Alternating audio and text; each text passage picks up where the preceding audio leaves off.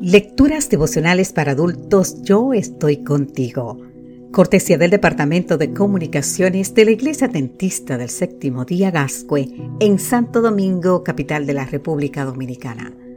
En la voz de Sarat Arias. Hoy, 5 de septiembre, grande en el reino de los cielos.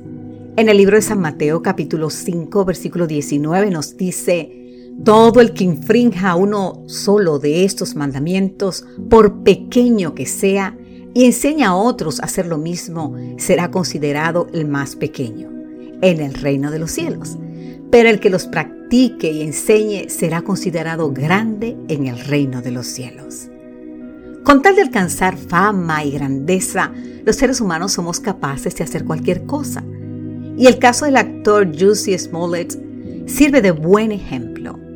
Smollett era parte del elenco de la serie Empire y con el deseo de aumentar su popularidad, orquestó un ataque contra sí mismo. Tras varios meses de investigación, las autoridades concluyeron que el señor Smollett contrató a dos personas para que lo agredieran físicamente y luego hizo la denuncia de que se había cometido un crimen de odio en su contra.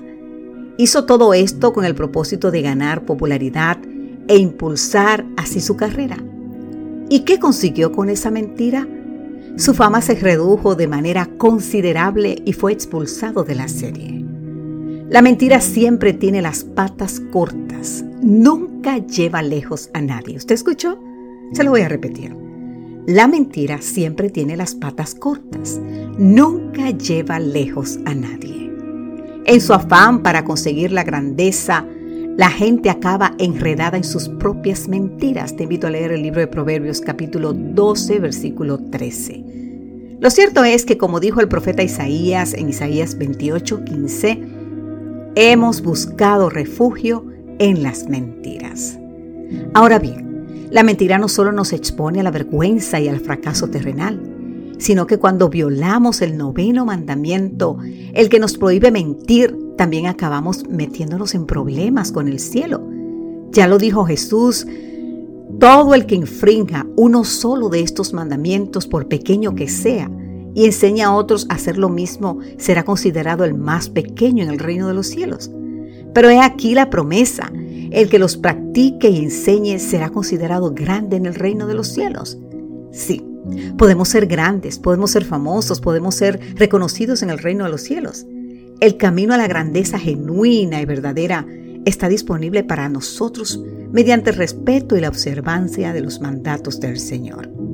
Querido amigo, querida amiga, quizá tu nombre no ha sido publicado en los periódicos ni en las noticias. Quizá nunca llegues a ser una tendencia en las redes sociales, pero puedes ser grande en el reino de los cielos. ¿Y sabes qué? Si enseñas a otros los mandamientos del Señor. Ahora te voy a hacer esta pregunta. ¿Te gustaría tener esa fama y esa grandeza de ser grande en el reino de los cielos? Que Dios hoy te bendiga en gran manera. Amén.